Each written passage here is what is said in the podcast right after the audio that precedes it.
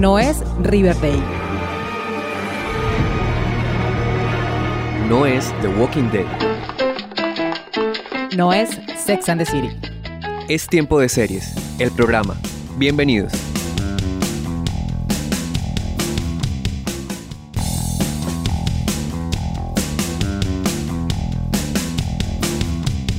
Seriefilas y seriefilos del mundo, maratoneras empedernidas, consumidores de series. Bienvenidos al final de la octava temporada de Tiempo de Series, el programa. ¡Che!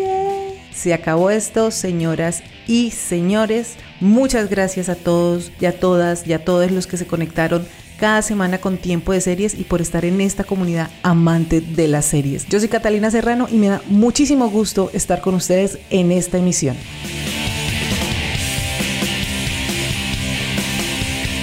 Antes de iniciar los avisos parroquiales de siempre para quienes siguen a tiempo de series desde el origen de los tiempos y para quienes hasta ahora se están encontrando con este bello podcast, les cuento que me pueden seguir en mis redes sociales arroba tiempo de series by cats en Instagram y en el canal de YouTube y en Twitter me encuentran como arroba tiempo de series. Allí pueden dejarme sus opiniones, sugerencias, comentarios, recomendaciones seriéfilas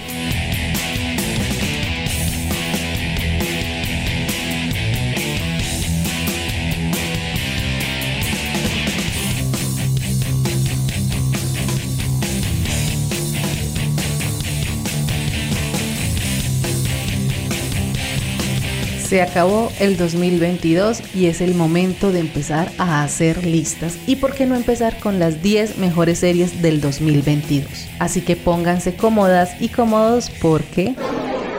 Hey, tenemos que hablar.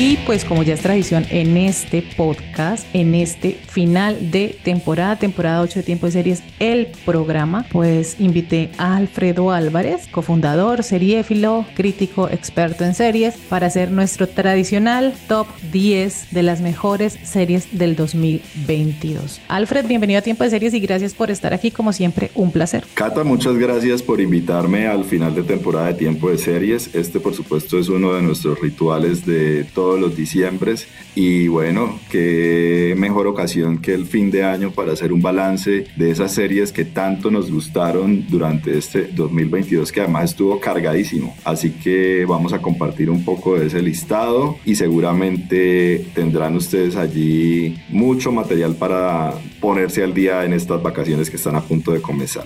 Así es, estos programas además hemos tenido en este 2022, en la temporada 8 tuvimos varios programas donde hablamos de diferentes series, las mejores series de HBO, las series favoritas de invitados sobre los 50 años de HBO. Tuvimos también el capítulo 100 que fue, yeah, capítulo 100 llegamos en este 2022 en tiempo de series y también tuvimos invitados, lo conducimos contigo de las mejores series o las series de la vida de cada uno de los que nos acompañaron en esa celebración de los 100 capítulos. Entonces, estos programas sirven como para refrescar aquellas series que a veces se nos pierden o que las teníamos como en la, en la mira, pero de pronto nos distrajimos y también sirve como para hacer ese repaso de que he visto, que me falta ver, porque seguramente de estas series estaremos hablando pues en la temporada de premios que arranca eh, mediados de enero más o menos. Ahora en, en, diciembre o no sé si en enero debe estar apareciendo las nominaciones de los Globo de Oro, que pues cada vez importan menos, pero pues siguen eh,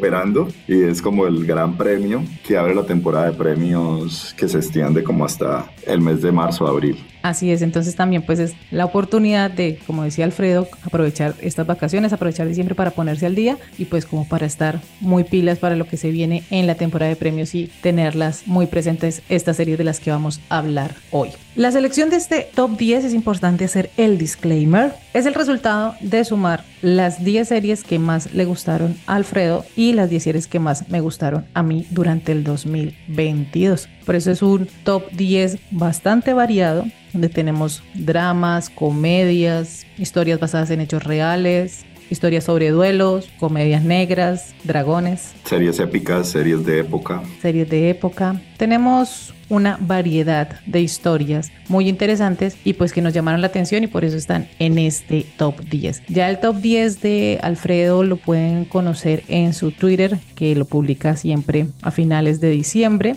y mi top 10 también pues estará disponible en mis redes sociales y si me da chance la vida podríamos estar haciendo un video de tiempo de series by Cats en el canal de YouTube con mis 10 series favoritas del 2022. Y para no alargarnos tanto, arranquemos entonces con el pues número 10. Top 10.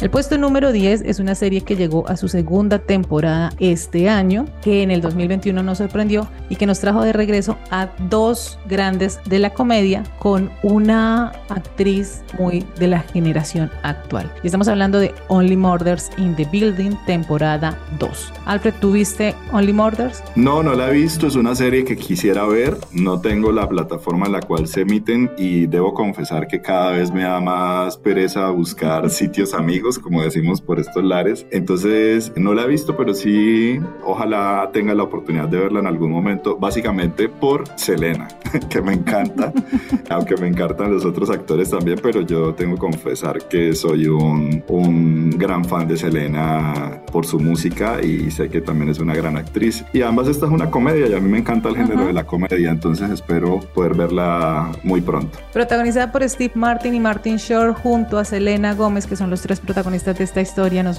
presentan a tres fanáticos de los podcasts como Alfred y yo, pero de las series de True Crime. Entonces en la primera temporada vimos cómo resolvieron el misterio sobre el asesinato de Tim Cono y en esta segunda temporada también se van a ver involucrados en la investigación de un asesinato en este edificio, en el Arconia, que es donde ellos viven, en este edificio en Nueva York y se suman al elenco de esta temporada Cara Delevingne y Amy Schumer, que hace un personaje que it's okay, como diría nuestra amiga Camila García. Y continúa apareciendo Amy Ryan, que es una actriz de comedia fantástica que de verdad los momentos con Steve Martin son para morirse de la risa. La serie mantiene la atención y algo que hablábamos fuera de micrófono que tú mencionabas con una de las series que también hace parte de este listado y es que son segundas temporadas de series que tuvieron muy buenas temporadas y que uno siempre tiene como esa angustia de ¿será que va a superar a la primera o por lo menos que mantenga el nivel. Y pues Only Murders in the Building lo hace muy bien, además que deja el camino abierto para una tercera temporada con un actor que nos encanta mucho que es Paul Rudd, que se incorpora para el elenco de la tercera entrega que le estaremos viendo en el 2023 porque la serie ya fue renovada para esta tercera temporada. Misterio, comedia, encuentros intergeneracionales que nos gustan mucho y que también vimos mucho este año con Hacks, por ejemplo, tiene Only Murders in the Building que está disponible en Star.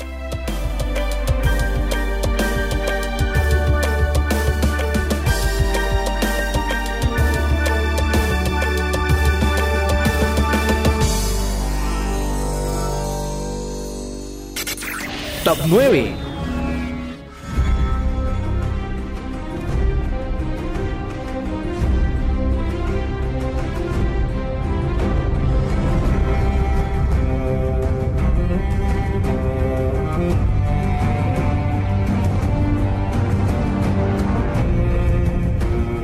Y en el puesto número 9 tenemos el retorno de los dragones a la televisión. La Casa del Dragón o House of the Dragon, que es su título original, regresó con todo lo que estábamos esperando de este spin-off de Game of Thrones, centrado en la familia Targaryen, una de las familias, yo creería que de pronto no sé si más queridas, pero sí de la cual teníamos muchas, muchas ganas de conocer y saber más, teniendo en cuenta que la serie se desarrolla cerca de 175 años antes del nacimiento de Daenerys Targaryen. Alfred, nosotros ya hicimos un episodio completo de House of the Dragon, pero ¿por qué está en esta lista? Bueno, está en esta lista básicamente diría yo porque tal vez estamos de acuerdo en que House of the Dragon no es la serie del año, ya lo habíamos hablado hace algunas semanas, pero sí estamos de acuerdo en que es el fenómeno televisivo del año. ¿Y cómo no incluir el fenómeno televisivo del año? Es que si nosotros comparamos esta serie con todas las otras que pusimos previamente en este listado, Cata, ninguna, ninguna, absolutamente ninguna tuvo el nivel de conversación que tuvo House of the Dragons. Es que claramente, más que un programa de televisión,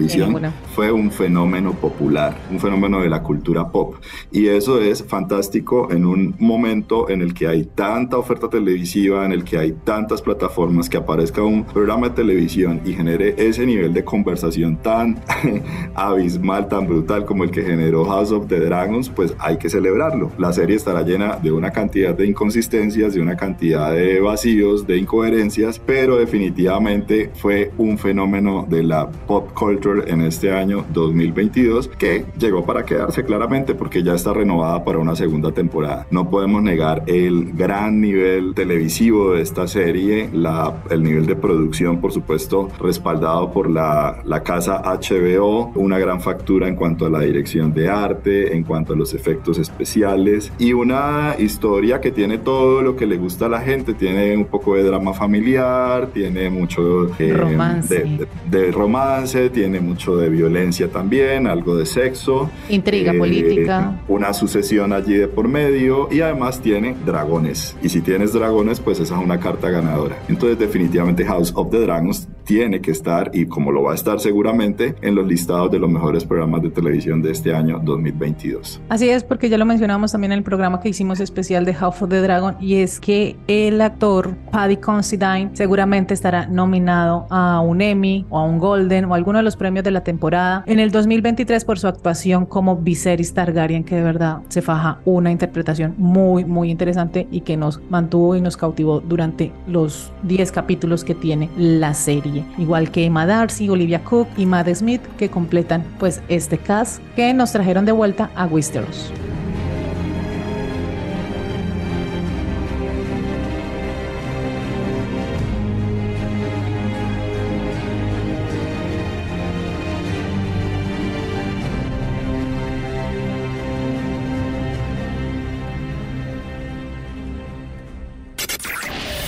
8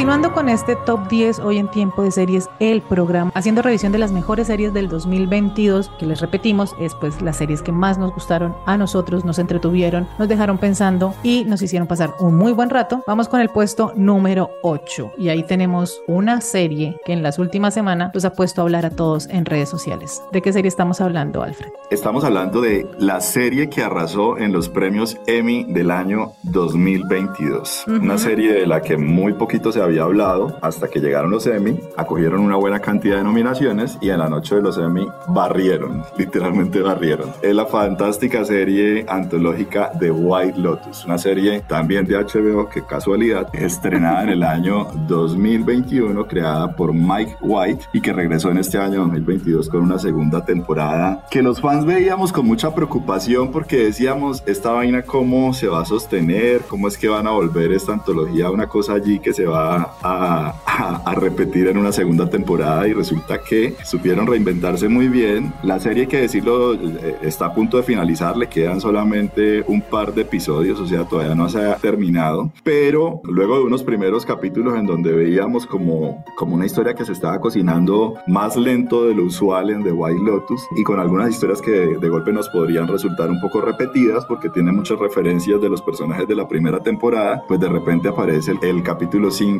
y la rompe, la saca del estadio. Y estamos seguros de que en estos dos últimos capítulos que le quedan a la serie, pues va a rematar con broche de oro. Eh, lo que sucedió realmente en este capítulo quinto, que fue el último que estuvo al aire, ratifica la gran calidad de esta serie de televisión, de los libretos de Mike White. Hay que decir que esta es una serie de esas que llamamos de autor. El mismo creador escribe todos los capítulos y dirige también casi todos los capítulos. Oh my God. Muy íntima se nota la serie en su, en su narrativa también. Y definitivamente es una serie, yo diría, exquisita de ver, sobre todo porque, digamos, en la primera temporada nos mostró esta zona del sudeste asiático, Hawái, por allá, en esta es una isla por allá, en el mar remoto del mar asiático. Y bueno, eso era un placer, un deleite visual, pero en este resort pasaban unas cosas terribles, sobre todo con los huéspedes que, que van a este resort. Y en este 2022 se va para el otro lado del charco y es en otra sede del White Lotus, que es un resort de gente ricachona, ultra ricos como lo llaman hoy en día, en Sicilia. Imagínate una cosa totalmente opuesta. Pasamos del, del sudeste asiático a Europa, a la Europa más exquisita, que es la, la, de, la del sur de Europa, la del Mediterráneo. Y bueno, eh, empieza otra historia con otros personajes, y, pero con la misma premisa, que es la de la inequidad del mundo. O sea, unos pocos ricos que tienen muchas cosas y que creen que pueden hacer con su dinero lo que quieran y con la gente también lo que quieran, y una, un proletariado subyugado a los caprichos de esa gente rica. Detrás de esa, digamos, de esa exquisitez de la serie, de, de, de, las, de la suculencia de estos resorts y de la gente que los habita, pues lo que se cuenta es una historia muy profunda sobre la desigualdad de, de las sociedades capitalistas. Y definitivamente yo creo que lograron con mucho mérito resolver ese difícil reto de una segunda temporada y le ha ido también con la crítica y con los fans que ya por supuesto está asegurada una tercera temporada que yo espero que sea en The White Lotus en el Caribe, algo así. yo espero que se vengan para el Caribe porque ya quiero ver actores latinos por allí. En, en esta temporada en Italia eh, ha sido muy interesante porque buena parte del elenco son italianos y buena parte de la serie es hablada en italiano. Eso me parece muy orgánico. No ponen a la gente a hablar inglés allá, sino que los italianos hablan italiano entre ellos. y los gringos este o británicos pues hablan en sus lenguas. Entonces yo espero que hagan algo aquí en América Latina, probablemente será, todavía no se sabe, pero si estuvieran en una primera temporada en Asia, en una segunda en Europa, pues probablemente la tercera será acá en América y ojalá que sea en el Caribe. Eso está muy de moda esto que mencionas, la, la mezcla de idiomas y de culturas en las series de televisión también lo vimos durante el 2022, por ejemplo, en Acapulco, la serie de Apple TV creada por Eugenio Derbez, donde también es un hotel en Acapulco, las colinas, pero tenemos esta mezcla de que las personas hablan en inglés y los latinos pues hablan en español y en inglés, entonces estas comedias bilingües o estas series bilingües como la están llamando, que es muy interesante de ver, también lo vimos en una reciente, es un drama de acción que se estrenó también en Apple, que se llama Eco 3, combinan el español porque es parte de esta serie fue rodada aquí en Colombia, con el inglés y eso es interesante ver como esa mezcla y esos encuentros culturales. Yo creo, Cata, que también es un reflejo de la globalización de la televisión que se ha, eh, digamos, hecho más evidente con el boom de las plataformas. Antes en la televisión solamente abierta o por cable era muy difícil que esto pasara, pero ahora con toda esta globalización en donde tú simplemente tienes una plataforma en la cual puedes encontrar series de Australia, de Inglaterra, de España, de Colombia en un mismo lugar, pues es muy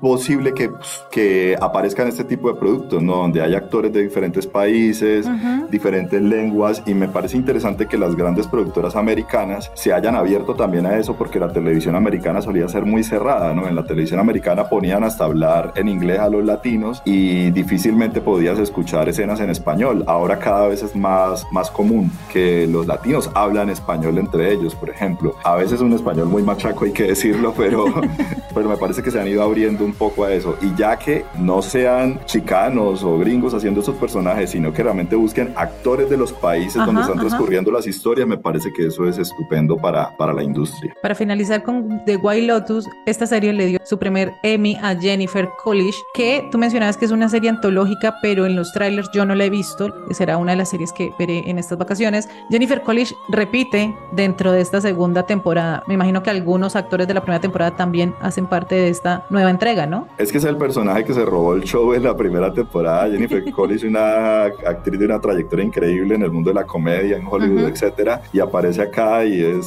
sensacional. O sea, se, se come esta serie ella con su personaje. Por supuesto, se gana el Emmy. O sea, ella se lo tenía que ganar, no había nadie más que le compitiera. Y entonces su personaje fue tan importante que es la única que repite de la temporada 1 en la temporada 2. Ella es tan rica que se da el lujo de estar un año en Hawái y el otro año va para Sicilia. Y hay otro personaje secundario vinculado con Jennifer College, que también repite en The White Lotus pero haciendo unos pocos capítulos.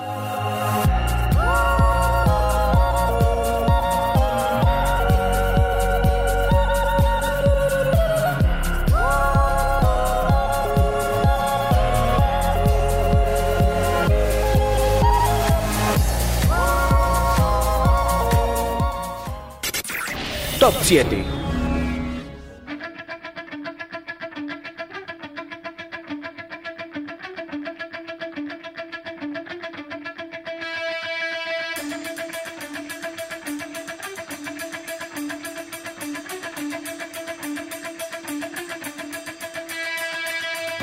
llegamos al puesto número 7 con The Bear o El Oso, que es de estas series de la que todavía no estamos hablando mucho, pero que seguramente nos va a poner a hablar en la temporada de premios. Pero es una serie que se mete y aborda el duelo de una forma muy diferente. Además que tiene un capítulo 7 impresionante, que es el capítulo del que todos están hablando y es un episodio que es un plano secuencial de 20 minutos completo en una cocina. Esta es la historia de Carmi, un chef súper reconocido y famoso en Nueva York que regresa a Chicago a hacerse cargo del restaurante de su hermano que acaba de suicidarse. Entonces tenemos ahí todo un tema de duelo, hacer de esta cocina, de este restaurante de sándwich, uno de los restaurantes también como incorporar toda esta metodología que tienen en los grandes restaurantes del mundo con una serie de personajes variopintos, diversos, que cada uno tiene sus inconvenientes, sus problemas y sus formas de ser. Es muy interesante de ver porque además es una serie que es claustrofóbica, todo sucede en la cocina. Y es muy también similar a alguna de las series de las que hablaremos y que está en este top también. Y es esas series que todo sucede en un mismo espacio pero desde ese mismo espacio empezamos a conocer la vida de los personajes. Entonces empezamos a conocer aquí la vida de Sidney la vida de Nell de Richard el primo de Carmi y que todos están luchando y todos están lidiando con el duelo de la muerte del hermano de Carmi con el suicidio del hermano de Carmi. Y es muy muy interesante de ver además pues a las personas que les encanta el tema de los chefs de, las, de la cocina de la comida pues es también es una, una gran serie. Es también como estas series y esta nueva forma de narrar historias que a veces uno no sabe cómo clasificarlas, si son comedias, si son dramas, tragicomedias, porque no, no están en un solo género como tal, sino que se mueven libremente por, la, por los diversos géneros que tenemos en la televisión. Tanto a la crítica como a la audiencia le ha encantado. Esta serie está en Star, se estrenó en junio de 2022 en Estados Unidos, es de FX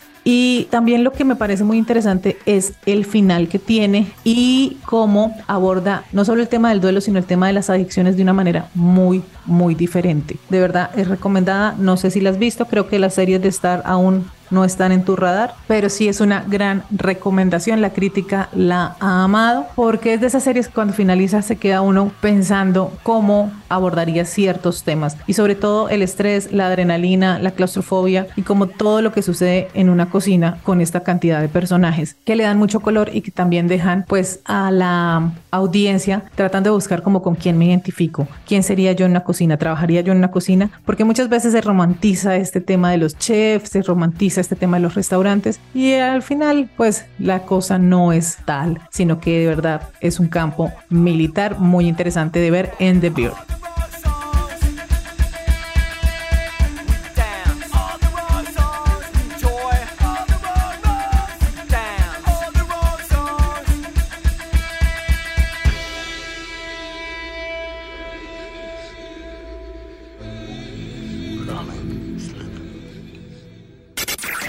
Top 6.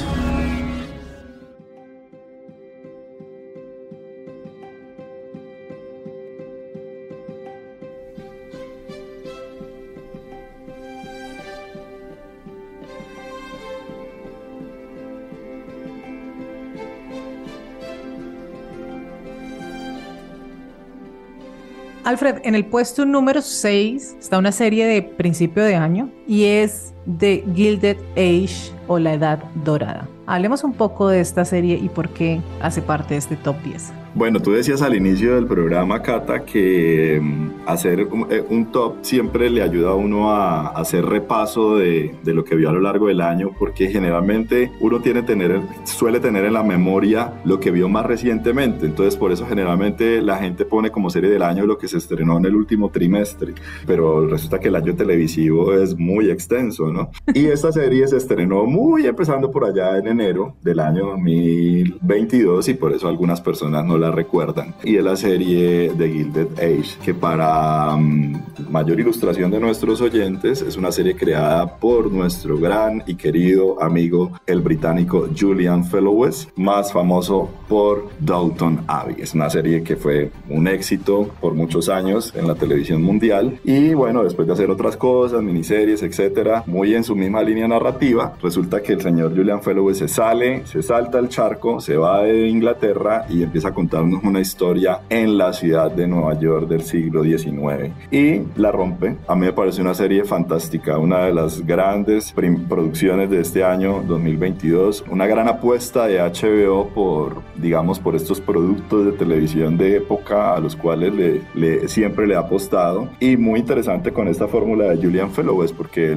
hay unos temas que son recurrentes en su universo y que están allí presentes como son también los de las diferencias de clase social, pero aquí le introduce también el tema del, del racismo, que es un tema muy importante en América, está el tema del poder femenino en una sociedad totalmente conservadora, ultraconservadora, y está el tema también del conflicto generacional, ¿no? De, cómo estar amarrados a las viejas tradiciones en un mundo que ya está llegando al siglo XX. Eso me parece fantástico, esas, esas premisas que plantea Fellowes en, en The Gilded Age. La serie fue muy bien acogida por la crítica, está renovada para una segunda temporada, se ganó el Emmy en el diseño de producción, que por supuesto lo tenía más que asegurado porque la manera como reconstruyen Nueva York y esa zona de los alrededores del Central Park es bellísima y yo creo que es una serie que vale la pena ver en la plataforma HBO Max. Sí, esta serie nos mete de lleno finales del siglo XIX, Nueva York, donde como tú lo mencionabas, está en ese momento haciéndose como la transición y la mezcla entre los nuevos ricos y las familias tradicionales de Nueva York que están muy reacias a aceptar a estas personas que no son de su clase. Y es interesante ver pues los personajes que tenemos acá porque también es un reparto coral y que mantiene mucho la línea de Abbey, ¿no? Como de los grandes señores, contar las historias de las grandes señoras y las, los empleados de la casa que también lo veíamos en Downton Abbey. The Gilded Age también fue renovada para una segunda temporada en el tráiler que sacó hace poco HBO donde mostraba algunas imágenes y el teasers de las series que llegan en el 2023 está claramente esta serie.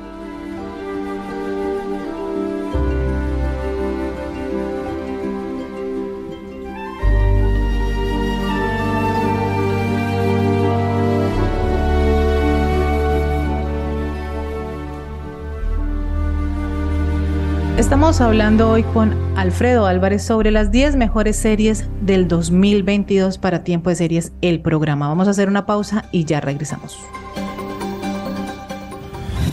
Únete a la comunidad de seriéfilos y seriéfilas más grande del mundo siguiendo las redes sociales de Tiempo de Series by Cats en Facebook, Twitter e Instagram. Y escúchanos también cuantas veces quieras en Spotify, Evox y Deezer y demás plataformas de audio.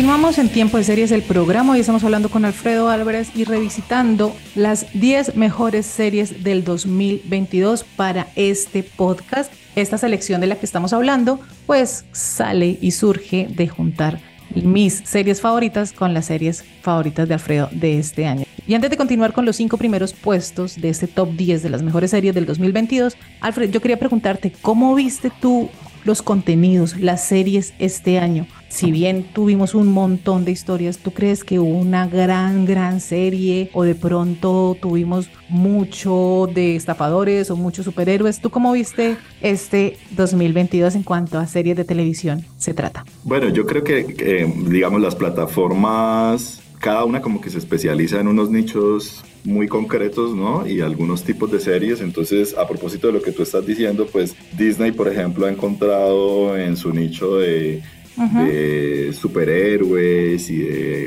em, subseries asociadas a Star Wars, por ejemplo, allí su nicho. Netflix le sigue apostando pues como al, al melodrama en, todas sus expresiones, tanto latinoamericano como americano, anglosajón, etcétera. Y hay otras plataformas como Stars, etcétera, que diría yo, o Apple TV, por ejemplo, que son como para públicos un poco más selectos, por así decirlo, se van como con temas más complejos, como por ejemplo Severance. Que seguramente estará, seguramente estará, en las listas y muchas otras que por supuesto por tiempo no alcanzamos a mencionar acá. Yo creo que fue un, como lo han sido los últimos cinco años, un año supremamente rico en cuanto a contenidos. También creo que se hace mucha basura, eso tengo que decirlo. creo que yo no creo que uno tenga que ver todo lo que se estrena, porque además creo que se estrenan muchas cosas hiperinfladas por el merchandising, o sea, que nos venden como si fueran las megaseries y cuando uno va a ver el piloto, o sea, es una decepción. Entonces, sí me parece que estamos como en una etapa de saturación, diría yo, ¿no? O sea, como que hay tanta cosa que uno tiene que ser demasiado selectivo en lo que quiere ver, porque claramente no vamos a poder ver todo y además a mí me parece un desgaste pretender también ver todo, o sea, no tenemos por qué ver todo, así estemos haciendo un podcast de series, o sea, no, claramente aquí vemos lo que nos gusta y en eso tú eres clara. Y hay otras opciones. El asunto es tener como mucha claridad, por ejemplo, qué es lo que a mí me gusta ver y en función de eso, pues uno sabe en qué plataforma estás. Algo así como, dime que, en qué plataforma estás y te diré quién eres o qué te gusta. Por ejemplo, yo tengo clarísimo que mi presupuesto siempre tiene que estar HBO. Y yo he sido televidente de HBO desde hace más de 20 años. Lo tengo en la televisión porque además me gusta el ritual de ver los programas en una hora, etcétera. Y yo siempre yo soy del target de series de HBO, ¿me entiendes? Pero a mí no me interesan otras plataformas, o sea, yo no pagaría por Disney Plus, por ejemplo. Seguramente pagaré en su momento para ver The Mandalorian, que es lo único que me gusta de, Disney, Plus. Yo pago Apple TV solo para ver Ted Lasso, por ejemplo. Y casi siempre lo he tenido es porque me lo regalan, pero no porque yo pague. Sí, es, importante no es el tipo,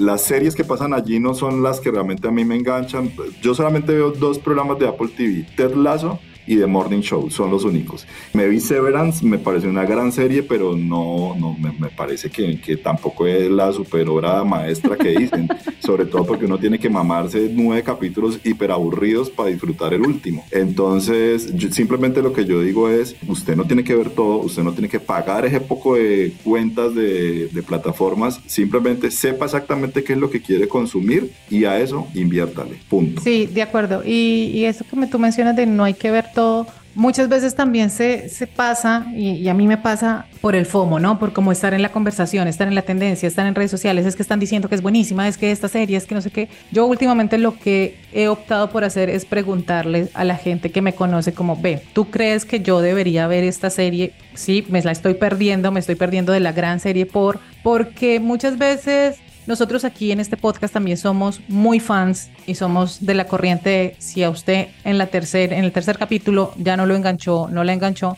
simplemente abandónela y vaya yo soy más cruel, yo para otra mí cosa. Es el piloto, o sea, yo abandono en el piloto. Yo hago como con las relaciones, yo hago con como las relaciones de pareja, tres citas y si en la tercera cita no funcionó, goodbye blue sky. Sin embargo, te quiero contar una anécdota de una serie que es que tuvo mucho digamos, mucho merchandising este fin de año y fue El Club de la Medianoche en Netflix, porque es de este director Flanagan que pues, que, tiene muchos fans en, en, en, el mundo. Y a mí me han gustado las, sus primeras tres series para Netflix y El Club de la Medianoche no me enganchó. Y yo decía, pero es Flanagan, vamos a darle otra oportunidad. me vi el segundo capítulo y yo, nada que me engancha, pero es Flanagan, veamos un tercer capítulo. Nada. Y en el cuarto yo dije, stop, ya no voy a ver más esta vaina. O sea, no me enganchó, es Flanagan, lo siento, te daré una próxima oportunidad con tu próxima serie, pero con esta no fue. Y hay mucha gente que le encantó. Definitivamente es muy raro cómo opera este tema de los algoritmos y de los gustos, porque a veces te engancha y a, veces no. Claro, y que además estamos en una industria que está, que está muy dada a la subjetividad de las personas. Entonces hay series que a uno le gustan, como uno dice, como Ush, Game of Thrones, una gran, gran, serie, y hay un montón de gente a la que no le gusta Game of Thrones, que está bien. Entonces también es importante tener en cuenta esto porque pues no vale la pena entrar en discusión o entrar a tratar de convencer que por esta serie es la máxima, no sé qué. No, simplemente sin discutir, sin pelear, cada quien es libre de escoger qué ver y si le gusta o no le gusta, pues como dicen, para gustos los colores y todo atraviesa la subjetividad y en el momento también en el que uno se encuentra. Muchas veces uno ve una serie en un momento y dice como, mm, no, y después vuelve y le da una oportunidad y, o curiosamente, queda enganchado ahí. Yo también creo que este año fue muy nutrido. Además, este año ya, digamos que la pandemia está un poco más relegada, entonces tuvimos grandes historias y tuvimos regresos muy interesantes y muy importantes como el que hablábamos ahorita de House of the Dragon, tuvimos la segunda temporada de Hacks que aquí se nos quedó por fuera también, pero que es una gran, gran serie, una segunda temporada buenísima que le da, pareciera que le diera cierre a la, a la historia, pero pues está renovada por una tercera temporada. También tuvimos de regreso a The Crown, estamos esperando precisamente esta época en la que se desarrolla la serie porque es todo el tema de Lady Di y Carlos y Charles de Gales. Entonces creo que también tuvimos muy buenos regresos y series que estábamos esperando como desde y que se detuvieron por la pandemia en el 2020. Y también fue un, un año de cierres, Cata, porque este año terminaron muchas grandes series. No voy a mencionar una porque va a salir más adelante, una gran serie finalizó este año, finalizó DC una de mis queridas. Que, pues una serie de largo aliento, muy nominada en premios, con un gran fandom a nivel mundial, muy odiada por, por los Emmy, pero, pero, pero muy amada por los fans. Mi serie favorita también es muy odiada por los Emmys, pero bueno, eso no importa, eso antes Yo creo que más, más que odiadas ignoradas completamente. Sí, eh, pero pues eso no importa, eso antes las, las, convierte, las lleva al estatus de series de culto. Las grandes series de culto realmente nunca ganaron los, los Emmy, algunas muchas no las nominaron ni siquiera. Este fue un año también de cierres, acaba de terminar The Walking Dead, que estuvo 12 años al aire, entonces el balance definitivamente es muy bueno para este año 2022. Yo creería que vimos mejores cosas en el 2021, pero pues tampoco fue un mal año. Top 5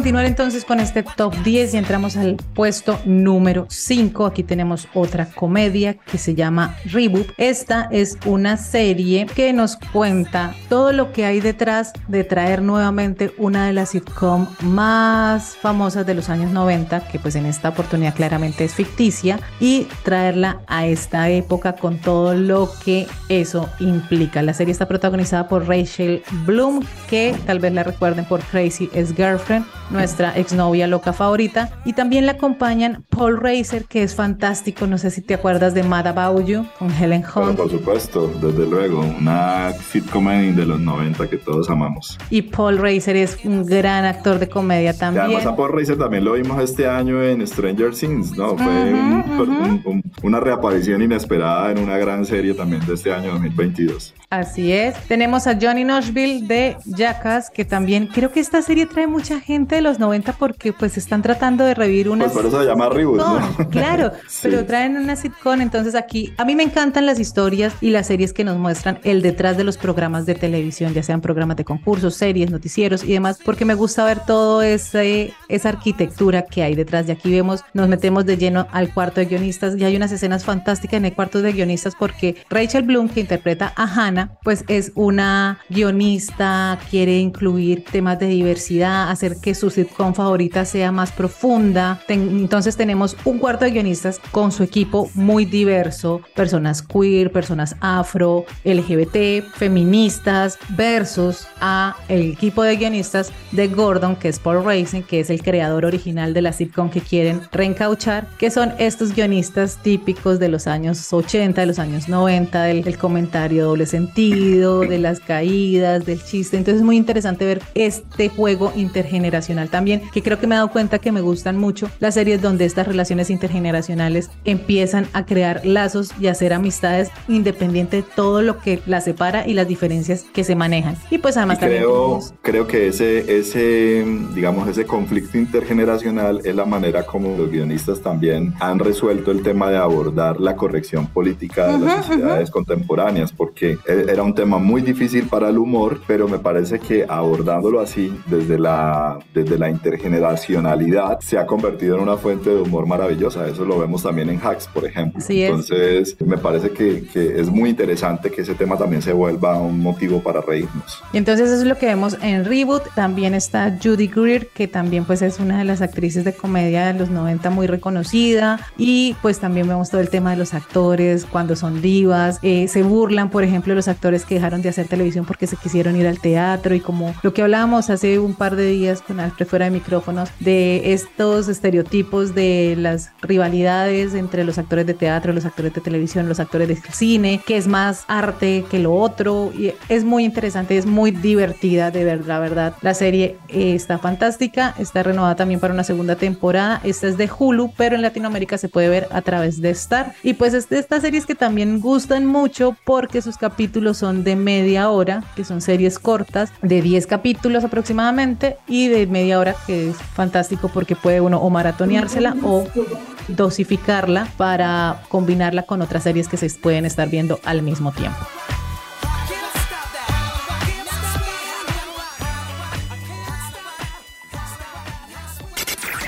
Top 4 My style can't be duplicated or recycled. This chick is a sick individual.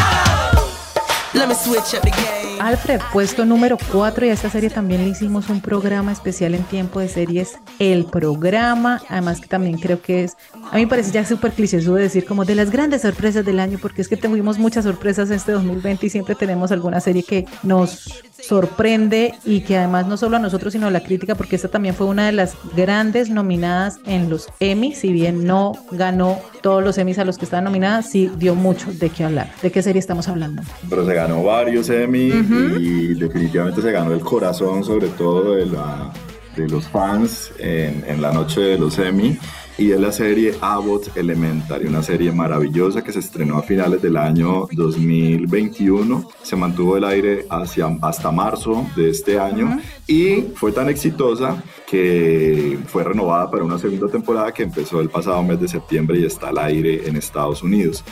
Es una serie increíble de la cual ya hablamos acá. Eh, una comedia, no es una sitcom, tampoco es una dramedy, gracias a Dios, es una comedia en algo que nos gusta mucho y es en narrativa de eh, documental, de documentary. Entonces, esto definitivamente funciona muy bien en el mundo del humor y en un universo estupendo como es el de una escuela de primaria de niños de raza negra. Entonces esto está, esto es un caldo para hacer muchos gaps y con unos personajes entrañables. Una serie que además pone a pensar, eh, a reír, pero también pone a pensar mientras te pone a reír. Y bueno, eh, se ganó varios premios este año, seguramente va a seguir apareciendo en la temporada de premios del próximo año y creo que refresca mucho la pantalla y algo que, que mm, ha gustado mucho es el hecho de que no es una serie de plataformas, esta es una serie de televisión abierta en Estados Unidos, o sea, termina siendo como el último gran bastión de la, de la televisión porque todo lo que aparece últimamente en temporadas de premios es, bueno, DC Sass y ahora Apple Elementary, de resto todo es de plataformas. Y DC Sass ya, se, ya se terminó, entonces el último gran bastión es Apple Elementary.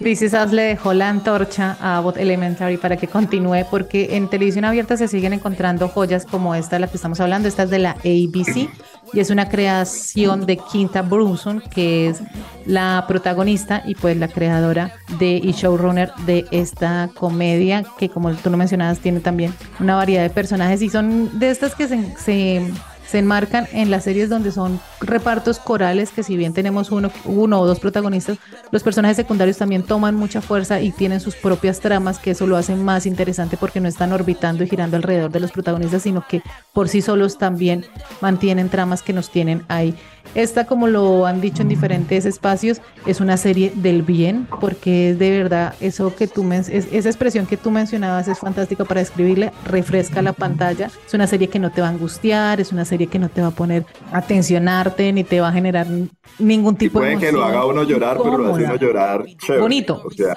como que uno dice, ay, qué chévere la sensación que estoy viviendo con esto. Así es, Elementary está en Star y pues como es de televisión abierta, son 16 episodios. En, la primera temporada tuvimos como 13 o 16 episodios y en la segunda está renovada para una temporada regular de 22 capítulos, o sea que va a estar al aire hasta mayo. Así es, esperemos verla pronto en Latinoamérica que seguramente llegará nuevamente por Star.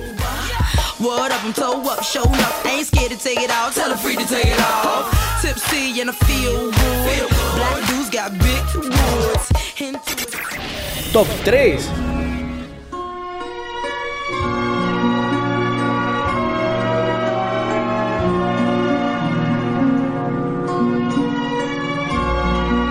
y de Abbott Elementary entramos al top 3, el podium de las mejores series del 2022 para tiempo de series by Cats. Y aquí tenemos un drama, una comedia y la serie que se convirtió en una de las mejores series de la historia y no han pasado seis meses desde que se acabó. O sea, no sé si ya tengan claro cuál va a ser el puesto número uno, pero mientras llegamos allá, en el tercer puesto está The Offer, esta historia que a mí me encantó, se puede ver por Paramount, es de Paramount Plus. Yo amé The Offer cuando la vi, está protagonizada por Matthew Good, Miles Taylor junto a Juni Temple, que la amamos desde Terlazo, Giovanni Ribisi, Justin Chambers, Colin Hanks, que aquí una anécdota, hasta hace una semana me enteré que Colin Hanks es el hijo mayor de Tom Hanks y no lo podía querer. Todavía Era necesario hacer esa confesión, Cata. es una vergonzosa confesión. No, no es como, es como, ¿a qué edad te Pero, enteraste? A ver, la cara, el apellido. No, pues yo no ando haciendo como esas, esas, esas comparaciones y además creo que ni me sabía el apellido de Colin. Entonces, el caso es que The Offer, esta es la historia que está basada en las memorias de Al Rudy, que fue el productor de la película El Padrino, una de las mejores películas de todos los tiempos en el cine y que además este año cumplió 50 años desde su exhibición. Entonces, la serie nos va a mostrar y vuelve y juega, que sea, como se podrán dar cuenta, me encanta todos los detrás de cámara, lo que está pasando detrás de esas grandes obras o esas grandes series o esos grandes programas que vimos o están al aire. Entonces aquí nos van a contar cómo fue que se realizó El Padrino, cómo se hizo esta película, que detrás hubo mafia de por medio, la relación entre el escritor Mario Puzo y Francis Ford Coppola, que es fantástica, el director de la película. Nos muestran cómo se mueve todo el tema, cómo se movía todo el tema de los estudios en los años 70 y esta época del disco, esta época del glamour de Hollywood en su máximo esplendor y pues cómo la ambición de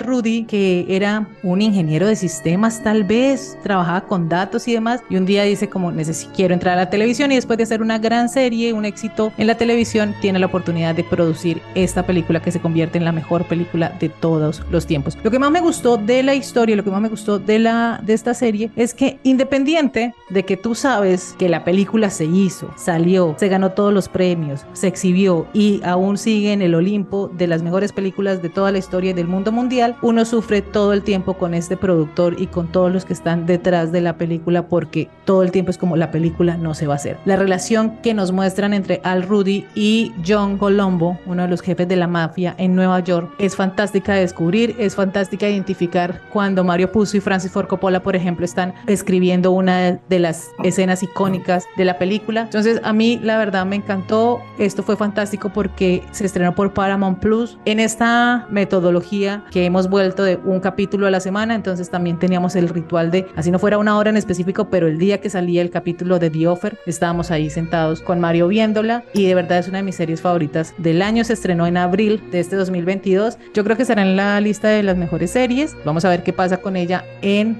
el 2023.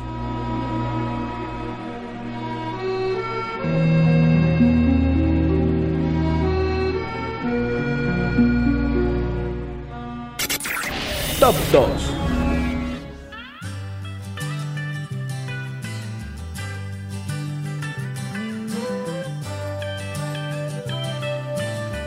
Y seguimos en los años 70, que además también confieso que es una de mis décadas favoritas. Me encanta todo lo que generó esta década del siglo XX, desde sus pintas, la música y todo el tema social que hay 1970. Estamos hablando... nacimos en los 70 somos tan interesantes.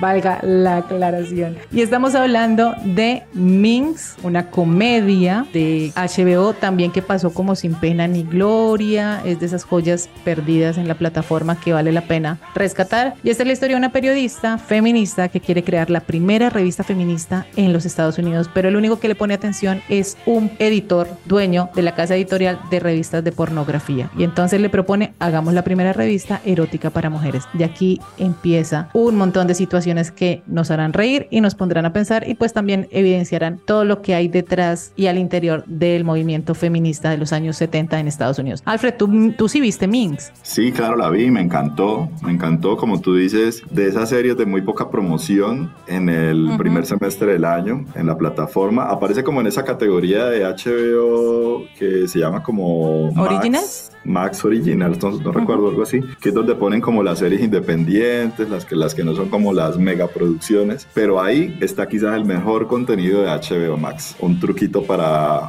los que están explorando la plataforma. En esa categoría están las mejores series de la plataforma. Y esta serie pues es increíble, un vestuario sensacional, ver estos vestuarios de los años 70, el, el, el maquillaje y el, y el peinado increíbles también. La música, cada capítulo es sensacional porque la música de los años 70 y una historia también fantástica, ¿no? Tiene que ver con, con todo esto del, del poder femenino en una época en la que no se hablaba de poder femenino. O sea, qué más poderoso que una mujer en los años 70 dirigiendo una revista pornográfica. Hágame el favor. A mí me encanta que el personaje de Joyce que lo interpreta Ophelia Lovingboom, me gusta que no es la feminista perfecta porque es feminista y lucha y tiene todo este activismo social por el derecho de las mujeres, pero ella en su interior es mojigata, tiene problemas con el tema de la sexualidad y entonces se va a encontrar con un montón de personajes muy interesantes que trabajan en estas casas, en esta editorial de, de revistas de pornográficas como Bambi o como Richie, que le van a abrir también el espectro y le van a abrir los ojos porque me gusta mucho cómo juega también con ese estereotipo y con esa mirada prejuiciosa que se tiene con la pornografía y con las personas que hacen pornografía. Entonces, esto también está en la serie, como tú decías, es una serie fantástica, es una comedia, también es de estas series que son cortitas. Está renovada para una segunda temporada, cada capítulo es de media hora. Estas son series que son fantásticas para el almuerzo, para la noche, para un fin de semana. un maratón de fin de semana. Se, puede consumir súper, súper fácil. Exacto. Está renovada para una segunda temporada, quedó con un final bastante abierto y con una transformación muy interesante que vemos en todos los personajes. Minx, como lo decía Alfred, está disponible en HBO, son 10 capítulos, entonces recomendadísima, de verdad, aquí la amamos muchísimo.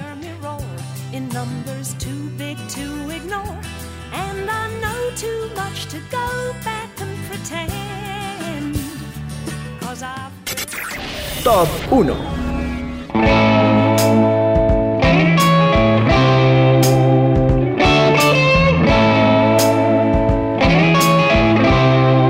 Alfredo, puesto número uno. Llegamos al final. Creo que Llegamos hoy corrimos. al final, que por supuesto también fue el final para esta maravillosa serie, luego de seis alucinantes temporadas.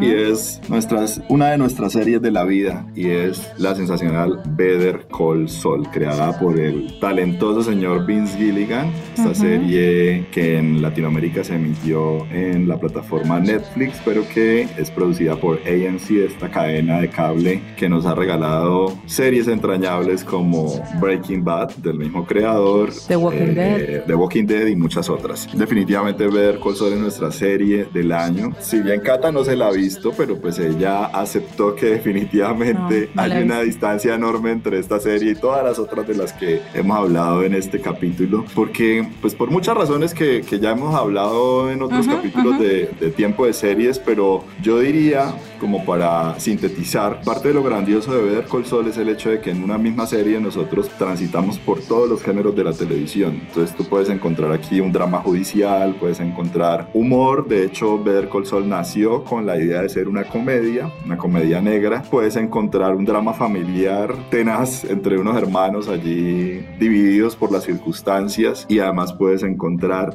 quizás la mejor historia de amor en la historia de la televisión. Eso es lo que he leído todo el tiempo de esta serie. Yo debo confesar que hasta ahora estoy viendo Breaking Bad, por eso no he visto Better Call Saul. Voy en la temporada 4, al día de hoy donde se, que se emite este programa, voy en la temporada 4 de Breaking Bad y me encanta, la estoy disfrutando. Yo me demoro, ténganme paciencia, yo llego tarde, siempre llego tarde. Seguramente veremos un episodio sobre Better Call Saul en la temporada 11 de, de Tiempo de Series. Porque el año entrante seguro va a haber uno de Breaking Bad y va a ser así como me escribió alguien que días en Twitter que puse algo sobre el, capítulo que estaba viendo y me dice como, uy, tu, tu comentario es muy 2010. Y yo, ok, sí, sorry, hasta ahora estoy viendo. I, don't, care. Para no decirlo en español, porque suena muy brusco, digamos, I don't, care. Tal cual. Y bueno, Better Call Saul, como ya dijimos hace unos minutos, pues una serie muy odiada por la academia, pero no nos importa a los fans, no nos importa porque esto la eleva al estatus de serie de culto. Sin embargo, todavía tiene un chance en los Emmy del 2023 porque recordemos que esta serie adoptó una forma de programación que muchos canales y plataformas eh, han usado en los últimos años y es que dividió la última temporada en dos partes. Entonces nos pasaron la primera parte antes del ciclo de los Emmy 2022 la serie estuvo candidatizada a los Emmy todos creíamos que iba a ganar y resulta que no, le hicieron el feo como lo han hecho durante seis años, pero la segunda parte se emitió en agosto y eso significa que la serie está todavía en esta última parte, está apta para competir en los Emmys del 2023. Yo no tengo mucha fe, la verdad no me importa, prefiero no pensar en eso, pero hay algunos que dicen que no, que es que le van a dar el premio al que le ha sido tan esquivo el próximo año. Ese final fue bellísimo, Cata. Es que parecía cine, era increíble porque además la serie se acaba como en el capítulo 9 u 8 tal vez y luego nos da cuatro hermosos capítulos en blanco y negro. O sea, un regalo para los fans perfectamente cinematografiados. Eh, eh, eh, bueno, la fotografía de Better Console ha, sido increíble, fue increíble desde su primer hasta su último capítulo, pero luego remata en blanco y negro que tú sabes como productora lo que significa el blanco y negro en, la fotografía.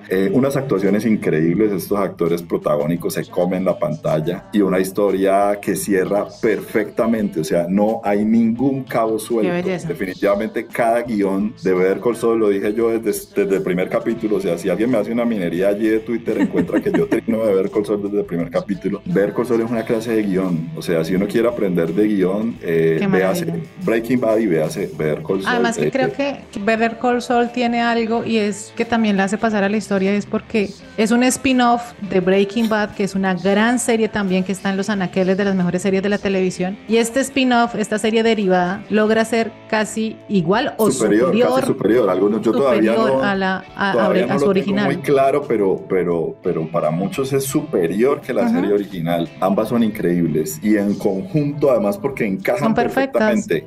Pero tú logras entender ese encaje cuando ya termina la serie, ¿me entiendes? Al final es cuando todo encaja a la perfección. Para las, personas, para las personas como yo que no hemos terminado Breaking Bad o gente que ya no, que no ha visto Breaking Bad, muchas veces cuando sale este spin-off, porque esto es una precuela, pues más que precuela, es, lo que pasa en Better Call Saul pasa mucho antes de lo que... Ocurre seis años antes de los episodios de Breaking Bad. ¿Tú qué le recomiendas a la gente? Que si no se ha visto Breaking Bad, vea primero Breaking Bad y luego vea Better Call Saul, o como otras personas que dicen como, no, no, no, no, vea primero Better Call Saul porque es primero que Breaking Bad y entonces que lo pasa primero de lo que pasa en Breaking Bad y después vea Breaking Bad. No, o sea, esto no es como se hizo Anakin Skywalker, Darth Vader. O sea, eso es un argumento, con todo respeto, un poco estúpido. Hay que verlas en el orden en el que Vince Gilligan la escribió. O sea, hay que ver primero Breaking Bad y luego hay que ver Better Call Saul. Además porque el verdadero final del universo de Breaking Bad ocurre en Better Call Saul. Entonces hay que verla, hay que verla en ese orden. Primero Breaking Bad y luego Better Call Saul. Además que la experiencia me parece más interesante porque cuando uno termina de ver Breaking Bad y entra al, a Better Call Saul, empiezan a identificar personajes, cosas, no sé qué.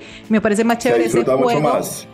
que eh, verlas en el orden que supuestamente. me hiciste esa pregunta hace unos meses off the record y yo te decía, sí, técnicamente sí la puedes ver eh, en, en, otro orden, pero la experiencia del universo, porque ya se ha hablado de un universo de Breaking Bad que incluye estas dos series y incluye una película por El Camino. Llama El Camino, que a mí casi no me gustó, pero bueno, está ahí. Entonces, técnicamente, tú la puedes ver en el orden en el que quieras, pero definitivamente la experiencia de disfrutar ese universo es mucho más completa si tú ves primero Breaking Bad y luego ves ver Col Sol, porque vas a empezar a reconocer lugares, vas a empezar a reconocer personajes, vas a empezar a, a asociar situaciones, vas a empezar a entender por qué Eso este personaje se comporta de esa manera y a lograr una empatía increíble con este personaje. O sea, es que en, en Breaking Bad pasaba que uno llegaba a sentir repulsión por Walter White y eso era lo que quería Vince Vince. Gilligan, que la gente odiara al personaje. Y en Ver Col Sol uno termina solidarizándose con Sol Goodman, antes conocido como el señor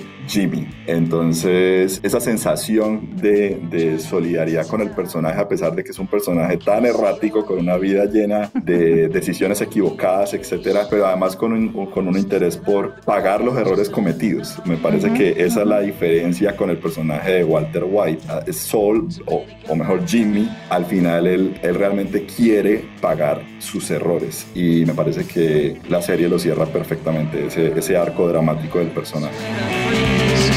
Nation.